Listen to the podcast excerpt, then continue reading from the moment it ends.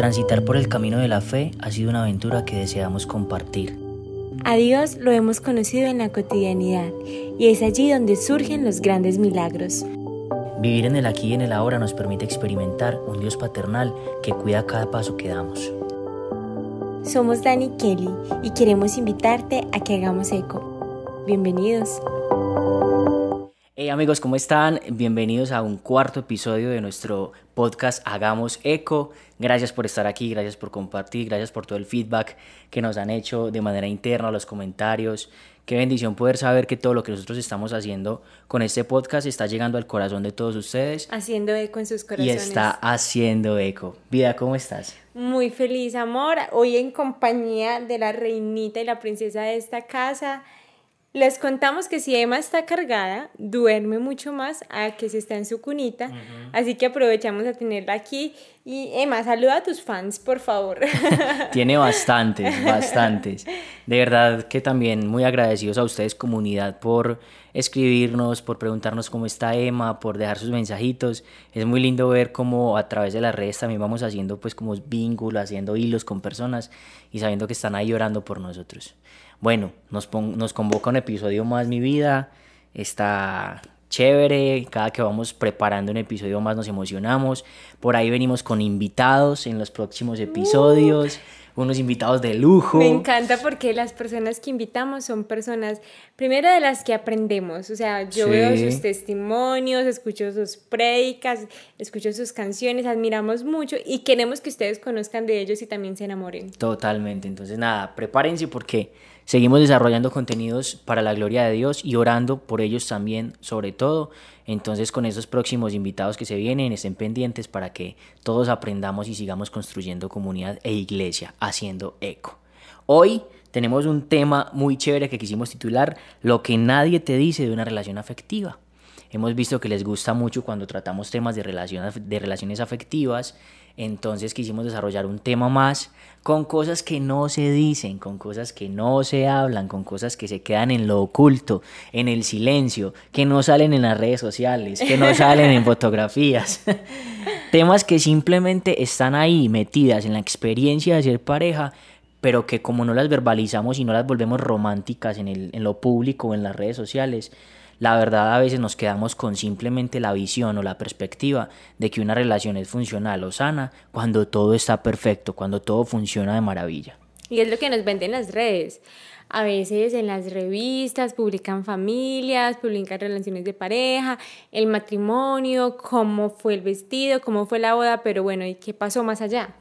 Eh, o estos se hicieron novios y pasaron unas vacaciones en tal parte, pero bueno, ¿qué pasa más allá en lo muy adentro de las relaciones de pareja y en las relaciones afectivas en realidad, en su totalidad? Porque pues tiene mucho sentido que la gran mayoría de las relaciones terminen en el enamoramiento. Es que es muy complejo, incluso yo una vez escuché una frase muy tesa y es que los matrimonios fallaban porque los novios nos preparábamos solamente para el día de la boda.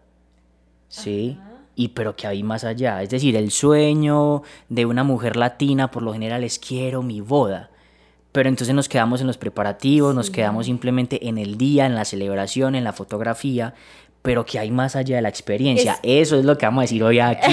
Vamos a desnudar esa vaina que hay aquí adentro, que no se ve, que no gusta, que no es como tan romántico, por decirlo de alguna manera, pero que se tiene que vivir. Mira que en nuestras iglesias, en nuestra iglesia se ve mucho que las personas preparan el matrimonio, como tú dices, un montón de tiempo, como un año, entonces, ¿cuál va a ser mi vestido? ¿Quiénes van a ser los pajecitos? Como todo, todo, el sacerdote, la iglesia, la decoración, y realmente es algo que que necesita mucho tiempo, pero construir la relación, el matrimonio, o sea, más allá de la boda, el matrimonio necesita que le pongamos el mismo empeño, que lo planeemos, que eh, nos esforcemos, pero no lo hacemos. O sea, después de la boda, después del matrimonio, llegamos a la casa, llegamos al apartamento, pasa la luna de miel y esta es la realidad. Exactamente. ¿Qué pasó aquí?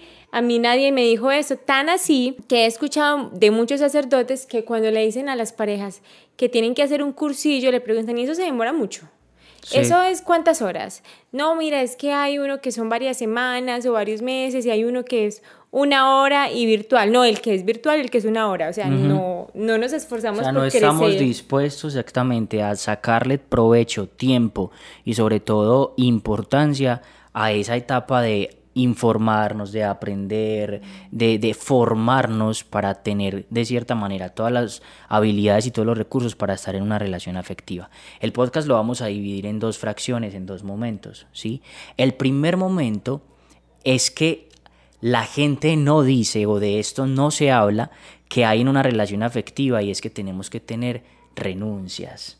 Y eso es muy complejo, porque es que si tú de entrada le dices a una persona, tú te quieres eh, meter en un noviazgo, sí, tú quieres eh, o tienes vocación de matrimonio, sí, ah, pero te dicen que tienes que tener renuncias en tu vida.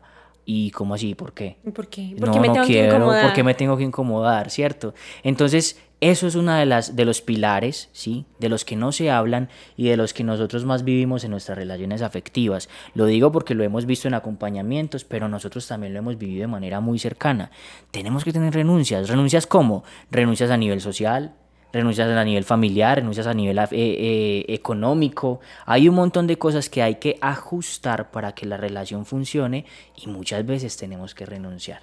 Sí, mira, por ejemplo, recuerdo muy bien que una de las renuncias de nuestra relación de pareja fue en un momento de crisis. Entonces nosotros llegamos donde nuestro sacerdote, que ustedes saben que le hacemos barra al padre, llegamos donde él y le contábamos, padre, estamos súper mal. Eh, ah, eso fue antes de, de, la propuesta de matrimonio. Sí, eso fue como dos o tres meses antes de la propuesta de matrimonio. Estábamos mal porque eh, había desconfianza con una persona. Nos sentamos, hablamos, le contamos al padre, los dos, y cuál fue la respuesta del padre, mi amor. Fue muy teso porque en ese momento estábamos viviendo muchos conflictos por una persona puntual, una, una amiga mía, ¿cierto? Que de hecho no había nada, incluso hoy somos muy buenos amigos, pero en ese momento estaba afectando el vínculo entre tú y yo por inseguridades que se podían suscitar. Por comentarios que esa persona hizo en algún momento. Sí, sí, exactamente. Entonces, claro, como ya nosotros teníamos una proyección de matrimonio, que las cosas iban muy en serio, que veníamos trabajando por mucho tiempo antes, el padre fue muy tajante y puntualmente me dijo, tienes que renunciar a esa persona porque te está haciendo daño en tu relación, ¿sí? Si algo te está haciendo eh, daño en tu vida, si algo te está haciendo pecar, si algo te está generando mm, mm, incomoda, eh, perdón, si te está incomodando, si te está generando malestar, córtalo, ¿cierto? Entonces el padre fue muy, muy tajante. Y sabes, y hoy en día las parejas tienen como frases como eh, puede ser amigo, el mejor amigo de tu ex, y tu pareja tiene que acomodarse a eso, no tienes que dejarte hablar con nadie. O así soy yo y tú eras y me aceptas o no. O mis amigos estuvieron primero, tal persona estuvo primero. Claro, hay una delgada línea entre ya la manipulación que puede haber en una relación de pareja a renunciar a personas o a momentos porque le están haciendo daño a lo que estamos construyendo, ¿cierto? esa renuncia en ese momento fue muy momentánea. Y en ese momento era necesaria. O sea, en ese momento puntual necesitábamos hacer un alto, distanciarme de, esta, de esta amistad para cuidar y cultivar nuestra relación. luego que se tramitó, luego que se, de cierta manera tú lo pudiste integrar, yo lo pude integrar, cuando todo estuvo bien, volvimos a retomar la amistad porque no hubo nada. Sin ningún problema. Exacto. Pero creo que no, a veces no estamos preparados para eso.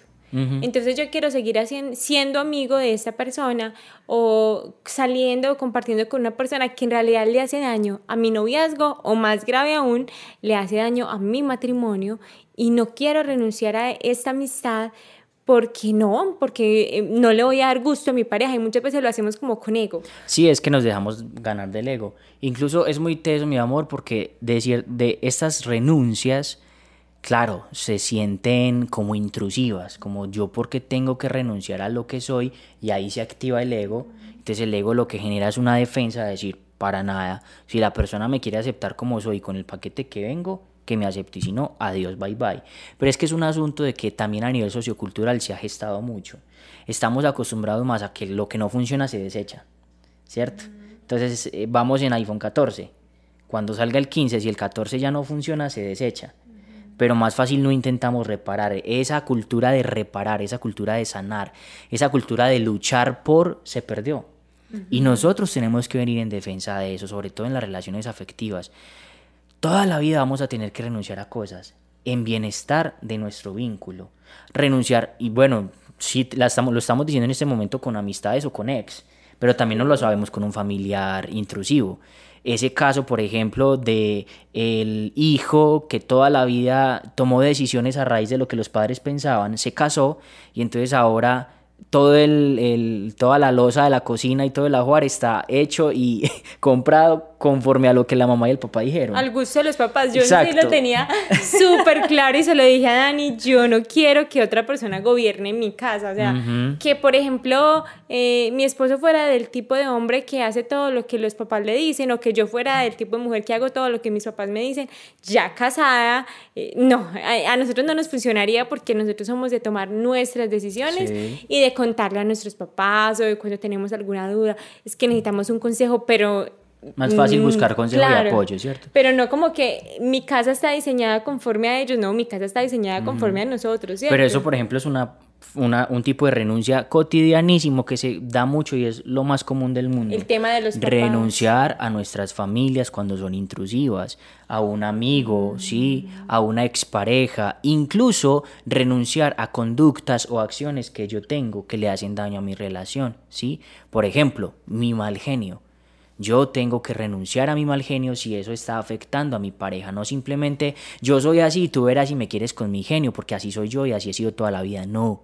Eso realmente es una respuesta muy mediocre, mm. porque el ser tiene la capacidad de transformarse todos los días.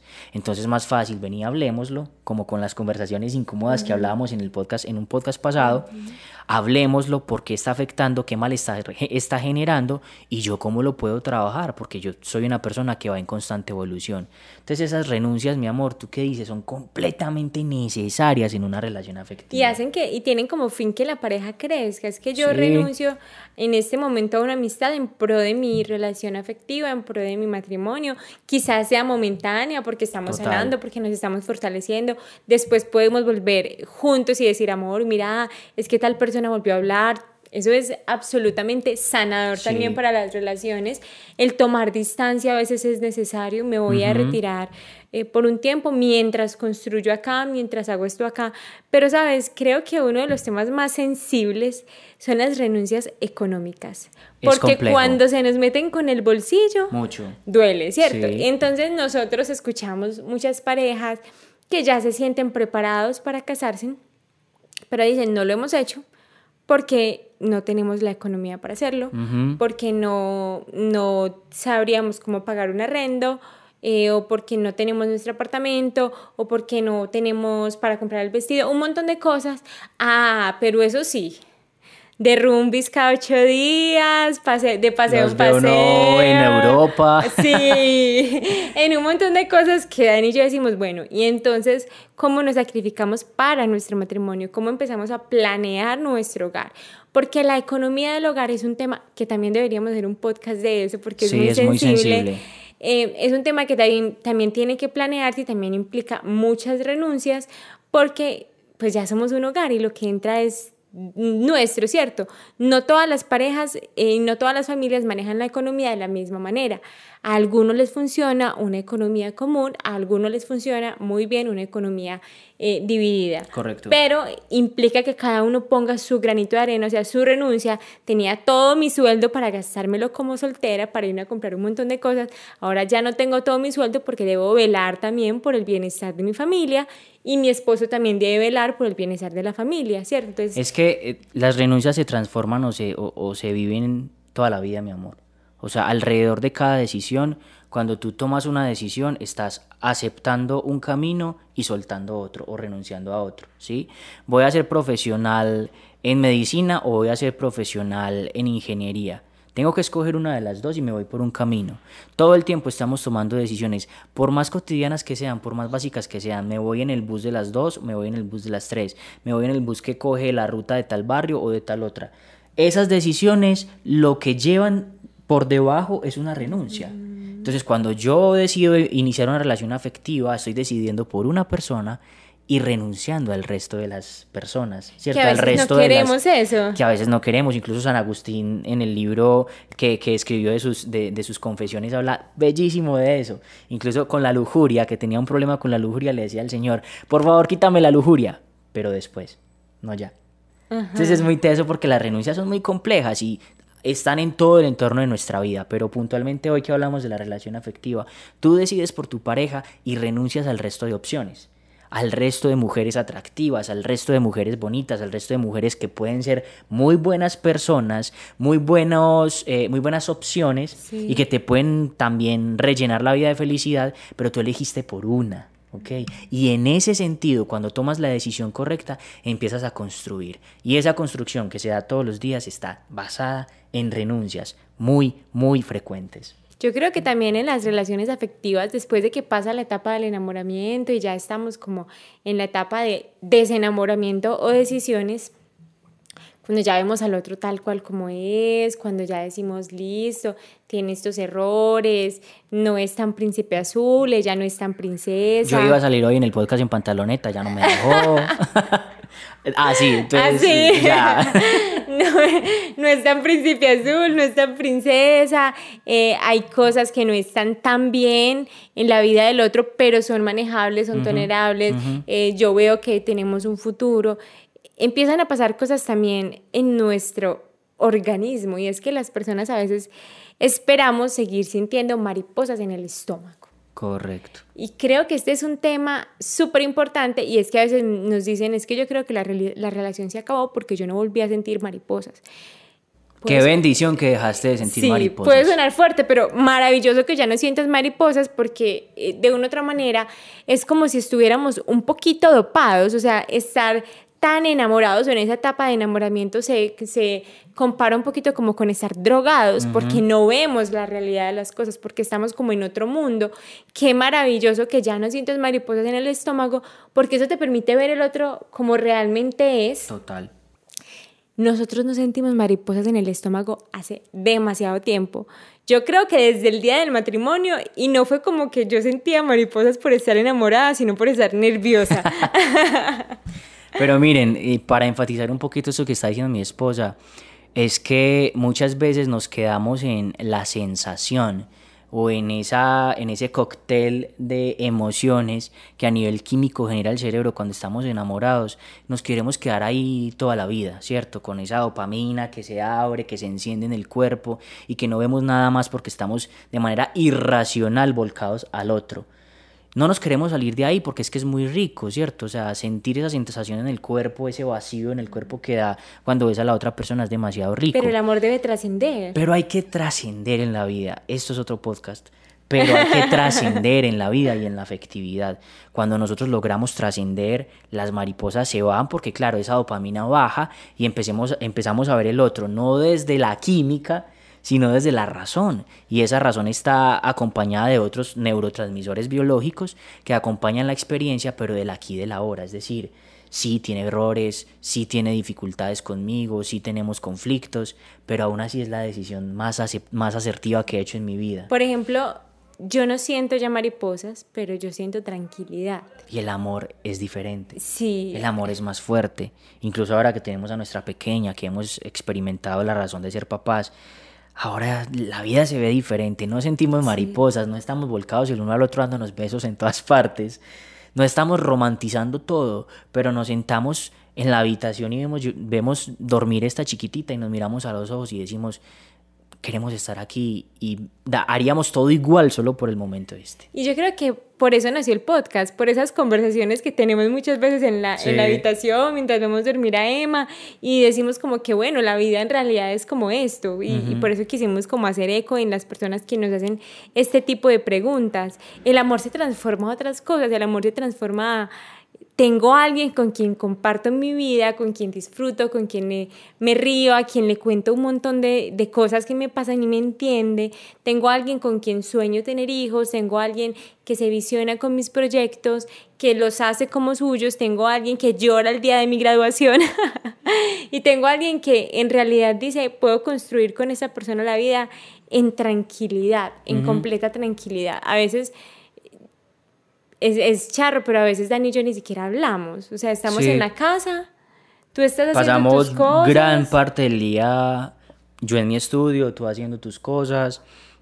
y como que salimos y cenamos juntos o comemos juntos o nos servimos un cafecito, pero como que durante el día estamos haciendo nuestras responsabilidades y aún así estamos compartiendo, estamos siendo felices juntos. Y estamos tranquilos porque no tenemos que estar encima del otro para sentirnos bien, sino que... Hay una seguridad, hay una confianza, hay un amor, hay un respeto mutuo en el que sabemos que el otro está en su espacio, yo estoy en el mío y simplemente estamos compartiendo la vida juntos y ya.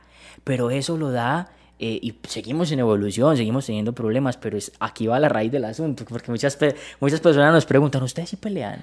¿Ustedes tienen problemas? ¿Ustedes sí han estado en algún momento con ganas de separar? Sí, carajo, hay días en que ella me quiere tirar por el balcón y yo también, pero hace parte de esa construcción diaria que hemos venido trabajando y evolucionando a partir de las renuncias de que muchas veces yo he estado mal y ella me ha tenido que eh, acompañar y al revés. Esto da pie como a la segunda parte del podcast, mi amor, pero para finalizar las renuncias son importantes en las relaciones afectivas, en todos los vínculos, pero en este caso en las relaciones afectivas son necesarias las renuncias. Porque tienen como fin que la relación crezca, que la relación avance, que el nosotros esté bien, no el solamente que yo esté bien, sino que el nosotros esté bien. Sí, que la construcción simbólica que representamos tú y yo como pareja esté estable, sea sólida y que cada día tenga mayores recursos para superar la tormenta o el conflicto. Es como, en esto se estaba leyendo en Facebook una imagen que decía, eh, los padres dicen que darían la vida por sus hijos, ¿cierto?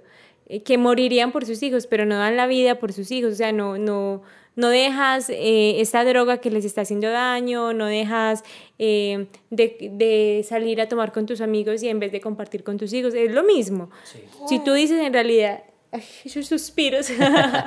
si tú ves en realidad que amas a tu pareja, que quieres construir una vida con tu pareja, que te sueñas, gracias amor, que te sueñas teniendo una familia con esa persona, pues tienes que hacer renuncias para llegar a ese fin y que no sea un fin a la fuerza, que nos haga daño, sino que sea un fin que nos dé tranquilidad, que sea un fin que, digamos, mi pareja puede estar en cualquier lugar, pues, puede estar viajando, no tenemos que estar todo el tiempo juntos y nos sentimos tranquilos. Mi pareja no me responde al celular porque está ocupado, porque está trabajando y yo no estoy pensando en otras cosas porque nuestro vínculo está tranquilo, está seguro a partir de las renuncias que hemos hecho.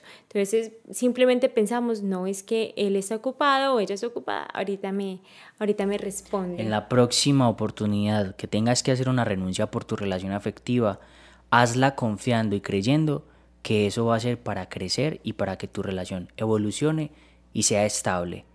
Porque cuando tenemos nuestra, una, una afectividad sana, sólida y nuestra pareja se convierte en un lugar seguro, muchachos, la vida tiene una gran, gran, un gran porcentaje de, de, resolución, o sea, estamos completamente tranquilos, porque cuando la afectividad está alterada, eso afecta al trabajo, afecta la concentración, afecta la emoción, o sea, un montón de cosas. Entonces, si ustedes están en una relación afectiva, protejan su relación, blinden su relación con el Espíritu Santo, blinden su relación con sus acciones, con sus conductas y sobre todo con sus decisiones.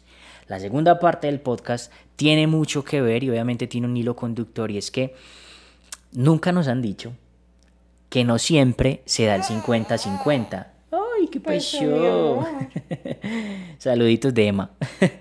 Muchas veces, muchas veces en las relaciones afectivas, yo tengo que dar posiblemente el 98% o el 100% porque mi pareja no está del todo bien. O porque mi pareja está viviendo una situación difícil personal y yo tengo que hacerme responsable y como decimos en Colombia, ponernos la camiseta para poder responder y seguir dándole continuidad a ese vínculo seguro que hemos venido trabajando por tanto tiempo. Entonces la relación no es 50-50, va a depender va a depender de la etapa también de la vida que estemos viviendo, ¿cierto? así es. Va a depender que a veces, como tú dices, el otro no está del todo bien, no quiere decir que toda la vida, que en toda la relación, uno de los dos siempre va a dar el 90 y el otro va a dar el 10. No, sí, ahí sí sería desadaptativo. No, no, no, pues evalúate qué está pasando aquí porque uno no puede estar en un lugar en el que el otro no se esfuerza también. Totalmente. Pero creo que dependiendo de la etapa de la vida, uno va cambiando como de, de la va cambiando la manera en que ama, en la que se expresa, en la que le demuestra amor al otro y también en la manera que cuida al otro. Entonces, yo sentí que en la época del el embarazo, en los últimos meses, y eso lo, lo vinimos como a interiorizar cuando estábamos planeando este podcast, fue que yo no estaba dando casi nada a la relación afectiva. Obviamente Dani sabe que lo amo, que él es el hombre de mis sueños y de mis realidades, que yo quiero estar con él toda mi vida, pero yo no estaba haciendo nada para la relación afectiva porque estaba concentrada sobre todo en mi cansancio, en el malestar que sentí los últimos meses, llegaba a dormir, eh, ni siquiera compartía contigo y tú estabas dando el 90%, tú te estabas preocupando porque estuviera bien y no pidiéndome que te diera más de ahí, no pidiéndome que saliéramos, que te dijera cosas lindas, que viéramos series, sino como esto es lo que Kelly necesita en esta etapa. Incluso fue una conversación que tuvimos de que muchas parejas no tienen la capacidad de poder ampliarse a estas conversaciones y poder tener este tipo de, como de, razos, de raciocinio. Es decir, yo entendí, porque claro, me dio duro no ser el centro de atención de mi esposa, pero yo entendí en su momento que no era ese lugar que necesitaba vivir ese momento. Ella estaba viviendo su momento con su embarazo, con su pequeñita,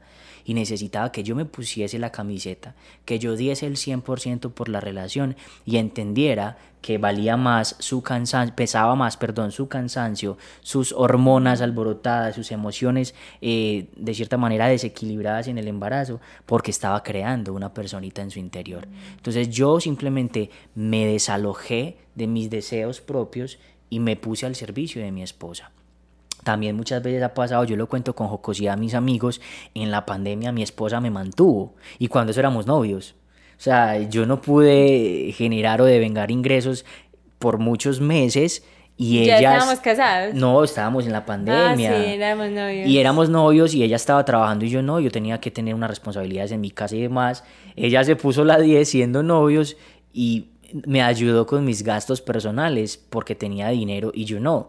Y... Pero tú estabas terminando la universidad y fue una reflexión que hicimos y fue como, la prioridad ahora es que Dani termine la universidad, estudia.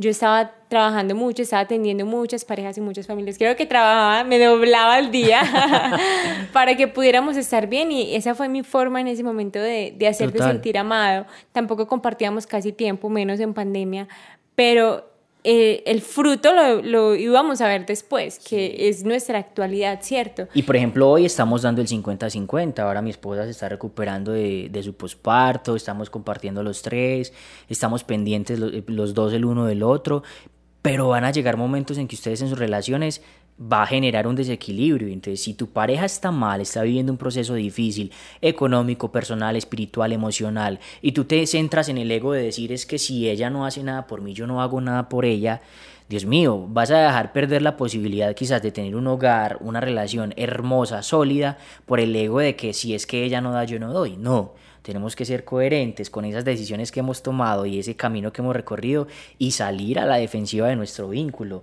salir como superhéroes y ponernos la 10 como decía ahorita y decir, este es el momento de ella o de él, necesita su espacio y yo me voy a poner al frente de la relación. Ese es fruto es un fruto también de las conversaciones incómodas, amor. Sí, total. Donde hablamos y decimos, no estás bien, está, estamos pasando por esto, eh, yo estoy aquí contigo, te voy a apoyar, vamos a hacer las cosas de esta manera, o lo mejor para nuestra relación en este momento es hacer estas renuncias. Eh, una de nuestras renuncias fue, a Dani le dio súper duro no trabajar. Eh, claro, porque claro, cuando tú ya tienes una independencia integrada en tu vida, cuando ya eh, generas tus propios ingresos por mucho tiempo, cuando ya no lo puedes hacer, es un choque muy fuerte. Tú me decías, es que yo trabajo desde los 18 años, ¿cómo no voy a trabajar? Pero si trabajaba no terminaba la universidad y ya le faltaban como 12 meses, o sea, tenía que terminar la universidad. Entonces, esas conversaciones incómodas nos llevan también a esas renuncias que tenemos que hacer, a esas renuncias en nuestra relación que también traen consigo sacrificios, que también traen consigo esfuerzos, que traen consigo a veces que nos incomodemos un poquito para el bienestar de la relación presente si ya somos matrimonio o de la relación que vamos a tener en un futuro si todavía somos novios, ¿cierto? Totalmente. Que es como la intención. ¿Cuál es la intención y cuál es el fin del matrimonio? Lo dijimos en el podcast anterior, si no estoy mal, que es llevar a la otra persona al cielo, ¿cierto? Ayudar a que esa persona también construya una relación sana con Dios, que puedan llegar al cielo. Bueno, esas conversaciones y esas renuncias hacen parte de ese camino a llegar, de ayudar a mi pareja a llegar al cielo. Amén. Muchachos, cuiden sus vínculos, cuiden sus relaciones. Nosotros somos muy enfáticos en esto porque a nosotros nos ha costado lo que hemos construido hasta hoy y cuando acompañamos parejas y vemos su sacrificio también como que llegamos a la reflexión. Es duro, es difícil, trae muchos altibajos, trae renuncias, trae decisiones importantes, pero vale tanto la pena, vale tanto la vida esforzarnos para que juntos podamos construir un lugar seguro donde seamos felices, donde podamos reclinar la cabeza al final del día cuiden sus relaciones, blíndenla, protégenla y que Dios sea testigo de todas esas decisiones que ustedes tienen que tomar para proteger sus vínculos y puedan disfrutar de una afectividad sana, de una afectividad restaurada muchas veces para que puedan eh, ser felices aquí, hoy, ahora y disfrutar de los milagros que el Señor nos da en cada uno de los días que nos permite vivir. Eso sonó muy lindo, mi amor. El fin es poder tener relaciones donde podamos crecer. Y matrimonios santos. En la actualidad, la cifra de divorcios a nivel mundial es altísima, porque de una u otra manera no queremos movernos, es más fácil huir, es más fácil salir corriendo, es más fácil botar a la basura que reparar. Y creo que es el momento de esforzarnos por las relaciones, de cambiar lo que no está bien en nosotros para poder tener algún día eh, esa familia que tanto nos soñamos como esta chiquitica que ya se despertó y está aquí con nosotros hoy. Les contamos un poquito de nuestra intimidad, de cómo lo hemos vivido, no porque seamos perfectos, sino porque ya hemos pasado por algunas cosas que nos han dado un poquito de experiencia y esperamos que lo puedan aplicar en sus familias. Chicos, un episodio más, gracias por estar con nosotros, gracias por compartir sus vidas con nosotros. Aquí les damos un poquito de lo que Dios nos ha dado también. Eh, no hay una regla general, no hay una regla universal pero también escuchar a otros nos permite mirar y evaluar qué hay de bueno, qué hay de adaptable, de adaptativo o no en nuestras relaciones y poder seguir construyendo camino hacia el cielo. Los queremos, Dios los bendiga. Por aquí la chiqui se despertó, entonces vamos a hacer nuestros quehaceres como padres. Y nada, nos vemos en un próximo episodio. Bendiciones.